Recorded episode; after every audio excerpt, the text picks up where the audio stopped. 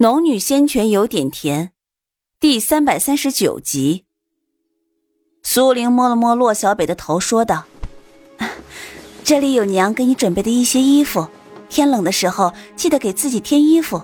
到了那边就没有人像娘这样时刻提醒你了，你要自己想着。”一边的柳氏也凑过来递给了洛小北一个包裹，说道：“啊。”这里有一些你平时爱吃的点心，要是饭食不合胃口，就拿出来吃。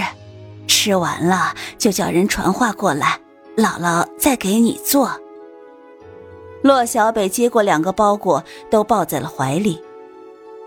洛风带着洛小北御剑而行。洛小北虽然以前也见过御剑之术，但亲自尝试的机会却是不多的。此次这么长时间的飞行，自然很是欢喜。啊，爹，我以后也这样吗？洛小北好奇的问道。这不过是基本的法术而已，只要你好好的修心，自然能有更大的成就。洛风严肃的说着。洛小北还想说什么，其实他并不在乎什么成就，也不明白修炼到底能做什么。只是觉得现在能御剑飞行就是极好玩的事情了。苏玲和柳氏看见洛风带着洛小北已经走远了，很是失落。柳氏安慰苏玲道：“啊，别伤心了，说不定过不了几日，洛风就会不忍心把小北接回来呢。”苏玲自是知道洛风的性子，一时半刻洛小北是回不来了。自己还得真想法子让洛小北回到自己的身边才是。你现在呀还怀着孩子，还是不要担心这么多了。说不定到时候孩子出事，一高兴，小北就能回来了。柳氏依然安慰的说道：“唉，要是能这样就好了。”苏玲低声的说道，心想：如果自己生下的是个儿子的话。这回说不定一出生就会被洛风送到华清宫去寄养，这样自己生个孩子跟不生又有什么区别呢？想着，苏玲就启动了自己的内视。以往苏玲都觉得，不管是男是女，只要是自己的孩子就好，所以并不在乎自己肚子里的孩子的性别。现在却急切的想要知道，她倒是盼望着自己怀的是个女儿了。这样就可以安心的养在自己的身边。如果是个儿子，现在就要想想对策才好。这次的苏玲在身体里仔细的观察着，孩子已经成型了，看得苏玲很是欢喜。最后，她终于看到了自己怀的是个女孩。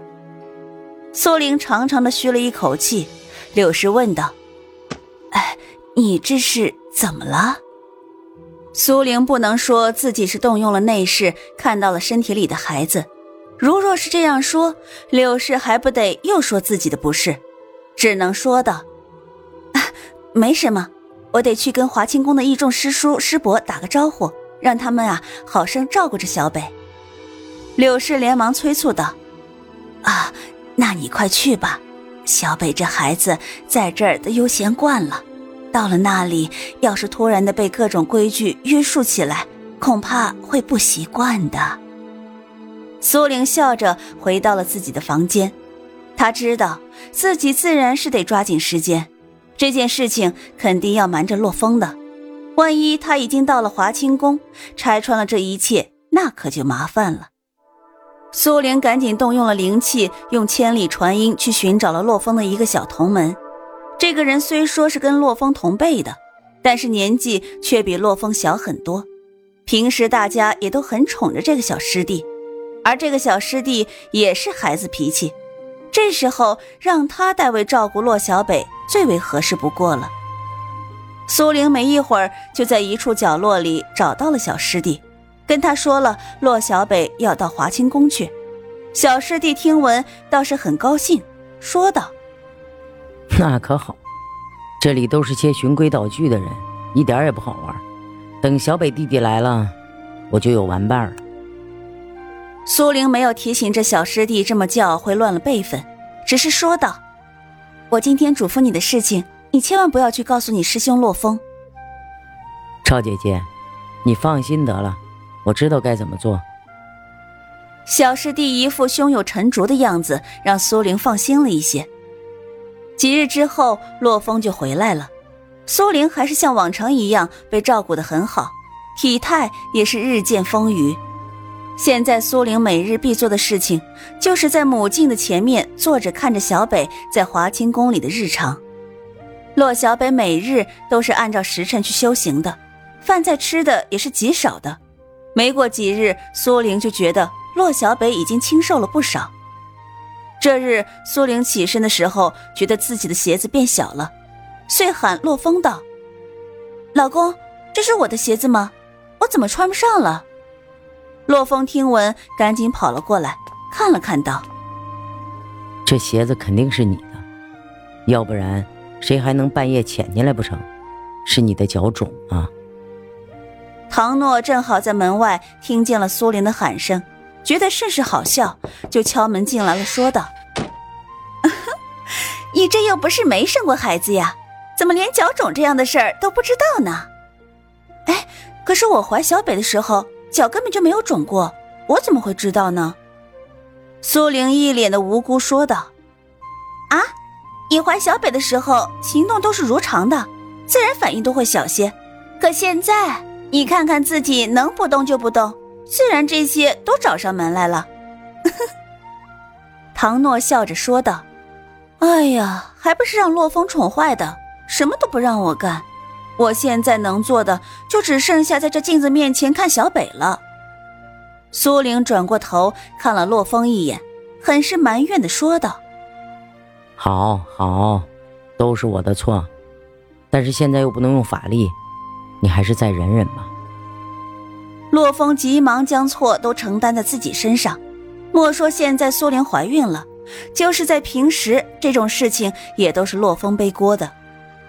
哎呀，行了，你们两个就别在我面前秀恩爱夫妻了。我一会儿给你拿些草药过来，你一会儿用这些草药泡泡脚，会好很多的。唐诺拍了拍苏玲的手，出门去了。啊，我这还有两个月才生产呢，你看我现在都胖成什么样子了，以后会不会一直这样啊？苏玲担心的说着。不会的。等你生产之后，就能安心的动用灵气了。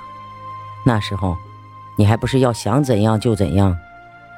洛风坐在苏玲的身边安慰着，心想：上一次苏玲生小北的时候，可没有这么多的想法，这回是怎么了？